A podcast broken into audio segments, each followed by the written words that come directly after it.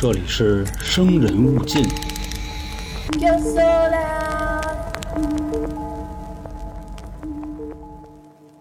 不知道各位还记不记得我之前和大家讲过关于伏击的事儿？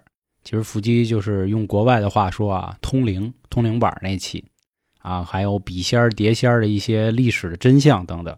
但是那期节目呢，哎，又是挺尴尬的啊，下架了。今天这期节目啊，照样和这个题材有关系，就是台湾高雄一家六口中邪事件。这家人啊，不吃不喝不睡，窗户外头挂着全是黑色的衣服。窗户上还全都是各种符，甚至他们每天活下去的食物啊，是他们的屎和尿。大家好，我是咱们的都市传说叙述员黄黄。已经听了咱们这张专辑的朋友肯定都清楚啊，每周二是咱们生人勿近的多人系列，其中有一个板块呢叫胆小鬼观影。我们目前也说了不少电影啊，在二零二一年的时候呢，由于说这个亚洲四神剧的上映，所以我们也决定做这个系列。结果到了二零二二年的都下半年开始了啊，这个四神剧最后一部才终于要来，这个就是咱们中国台湾省拍的《咒》，就是咒术的那个咒字啊。不出意外的话，我看了新闻说，在七月八号这天，网上就应该有相关的资源了啊，因为让奈飞给收了。咒的这部导演啊，也是根据今天我要讲的这个故事改编成了这个电影。看过预告片的朋友应该觉得还不错。希望啊，他不让我们失望吧，啊，所以胆小的各位啊，不要慌，我们肯定会在第一时间看完，并且呢，把相关的节目分享给各位。那开头为什么要说这个啊？因为今天我要和大家讲的，甚至可以说已经不是都市传说了，它就是一则真真正正的新闻。你说它是案件吗？也不合适。这件事儿最后呢，也是众说纷纭，大家也讨论了出不同的这种版本。那今天呢，我就和大家来说一说，大家也来表明一下自己的态度。你认为这件事儿到底是怎么回事？我们把时间拉回到二零零五年，这个地儿呢是在高雄的鼓山区，有这么一个独立的小楼。这小楼一共三层，在三层呢住着吴姓一家六口人，爸爸妈妈、三个女儿和一个儿子。住在二层的呢是三叔一家，住在一层的。是他们的祖父母，爸爸呢是一位油漆工，今年五十六岁。大姐和她的男朋友并不在高雄工作，他们在另外一个地儿啊，主要做这种盒饭的生意，说好听点就是便当生意啊。二女儿呢在当地的一家医院做护士，啊，其实说这个的意思呢，就是说整个一家人啊都是有正经的工作，是非常非常普通的一件。但是在二零零五年的二月。他们的二女儿，也就是这位做护士的姑娘，参加了一个仪式之后，这一家人的生活就进入了一个翻天覆地的变化。当时二女儿去了南子区的一家神坛神庙里，回到家当天之后啊，就说自己起鸡了。什么意思啊？就是在咱们中国台湾省的这个说法叫起鸡，这个换到咱们北方啊，就是上身了，撞科了。啊，咱们听过这个灵异故事都知道什么意思。二女儿就说了：“说我现在啊被三太子附身，我就是三太子。咱们摆在一楼的那些供奉家里祖宗的神牌，现在立马给我换掉，全部给我换上三太子。我现在就是三太子。”其实对于咱们来说，可能听到这样的话，第一反应就是认为他是在搞笑；第二反应可能认为啊抽什么风呢。但是在台湾省不太一样啊。我们之前讲了这个红衣小女孩的时候就说过，其实，在他们这块地儿呢，信仰是比较多，而且比较复杂的。所以，当二女儿回来说出这样的话时，其实全家还是非常重视的。紧接着呢，二女儿突然就和她的爸妈说：“说啊，一定一定要把大姐接回来。大姐现在有危险，哪怕你们给她跪下，给她磕头，也一定要给她接回来，千万不要再让我大姐在外面待着了。”这个吴姓爸爸妈妈呀，连夜就去把闺女给接回来了。回来之后呢，大女儿也是有点莫名其妙，说到底发生什么事儿呢？但是，一看到她的二妹啊，这个起鸡变成了三太子之后，好像也有点明白了。还是那话啊，毕竟当地的人呢也都比较信这个。接下来的几天里，大姐每天起床之后就和家里人说：“说我总梦到了不好的事儿，我梦到了有人在梦里侵犯了我。”在三月二号这一天，大姐突然接到了一个电话，但是聊了什么内容，并没有人知道。挂下电话之后，大姐整个人就变了。紧接着，她嘴里就说：“啊，我现在就是观世音菩萨。”并且开始用双手猛烈打击他的大腿，就那么拍，啪啪啪的拍，直到腿都已经红肿的发烫，他还没有停下来的迹象。而此时，全家啊也发现不对了，整个家里呢就决定再去神庙把大姐的魂魄接回来。而神庙里的人就说啊，你们现在的情况啊比较危险，你们需要禅修，并且指派了他们一个地方。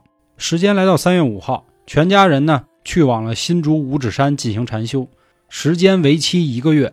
也就是说，他们在四月份的时候才回家。但是这一个月他们禅修的内容，并没有人公布出来，也没有人知道他们到底修炼了什么内容。而只知道的是，他们回来之后，这一家人全都疯了，就是整个这一家人现在都不是他们自己，而是变成了一个又一个所谓的神仙。爸爸说自己现在是玉皇大帝。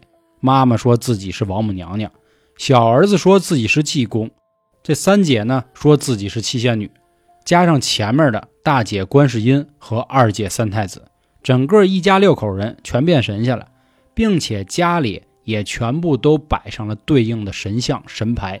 而在接下来的日子里，邻居也都发现了不对，每天都听到他们屋里啊有打架的声音、吵喊的声音，也没有人敢去说、敢去管，他们都知道。这一家人啊，应该是中邪出事儿了，但是他们觉得可能过一段时间啊，冷静下来，回归到正常的人类生活就应该好。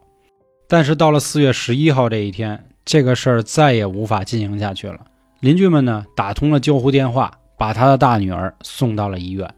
在大女儿进入医院之后，他发现她的鼻子和嘴里都在冒出这种粪便，并且全身也有多处的伤痕。胳膊还有很多的灼伤，当时的医生就感觉啊情况不妙，赶紧就喊来了警察。等到警察来的时候呢，大姐已经彻底去了。这个通过尸检之后呢，警察得出了一个结论：尽管说大姐全身充满了淤青啊、灼伤啊、击打的痕迹，但是并没有在这个手啊、脚腕的处有这种勒痕。那说到这儿，证明了什么呢？证明这些伤痕是大姐自愿的。并且这些伤痕也并不是她致死的原因，她致死是由于多器官的严重衰竭。那为什么呢？是因为在这几天里啊，全家的每一个人啊都不吃不喝不睡。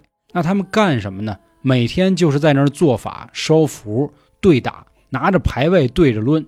渴了喝点尿，饿了就吃屎，并且这些屎粪啊还都涂抹在全身。他们说呢，这样是可以辟邪的。这样的消息又是怎么知道呢？是在四月十四号，警察终于找到了他们。因为在四月九号当天，他们发现大姐应该已经快不行了，但是全家人认为呢，只是大姐身体里的恶灵已经走了。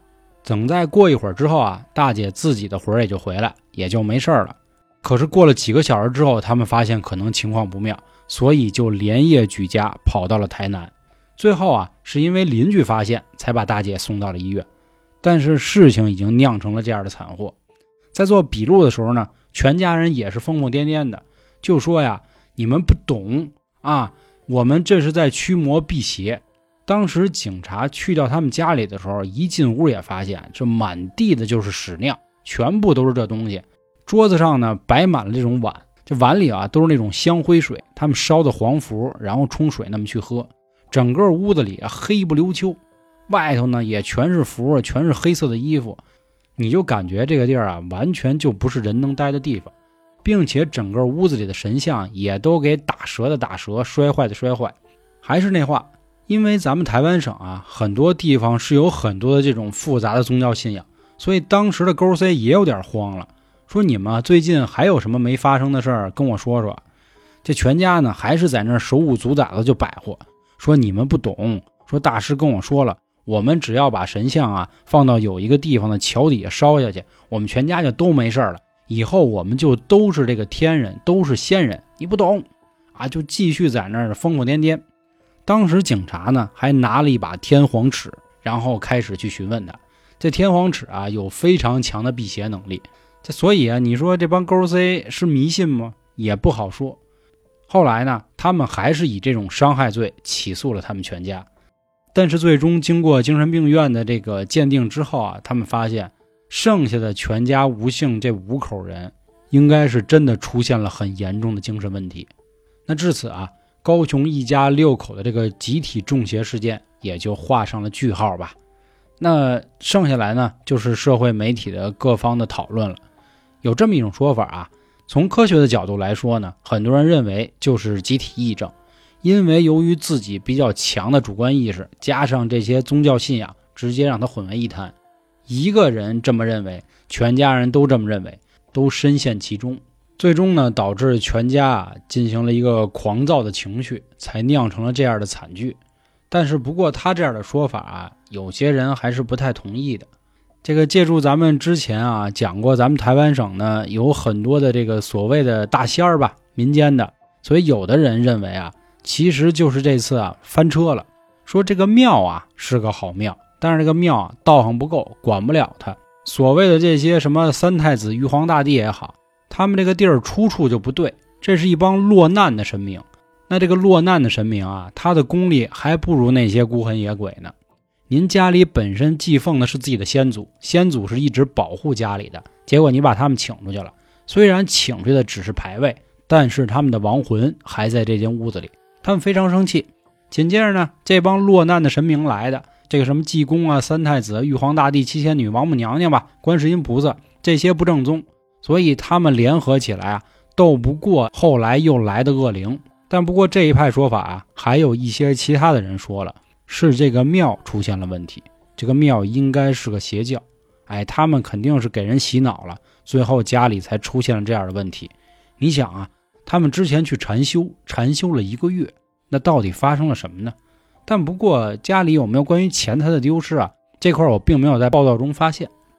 那我们来说最后一个推断啊，这个最后一个推断，我觉得更有点扯了。当然是我个人认为啊，他们说其实是全家一家人呢。决定好了杀死大女儿，借助了这样一个方式。我为什么觉得扯啊？因为我觉得就说不通，你知道吧？咱们把这个事儿弄得狗血一点。假设啊，假设没有任何不尊重这吴姓一家人的意思。假设他大女儿并不是亲生，后来发现了什么问题，那也犯不上让这一家人都中邪，都在那儿吃屎喝尿吧。所以我觉得这样的说法不成立。但是您又怎么想呢？我也希望各位啊，把自己的想法放在评论区里。然后，另外各位也不要忘了，关于《咒》这部电影，我们到时候也会讲解到的。最后还是啊，这个下架的一些节目呢，我们也都会想办法，好吧？我是咱们的都市传说叙述员黄黄，记得关注我们的微信公众号“春点”，里面有你想要的。那好，感谢今天各位的收听，拜拜。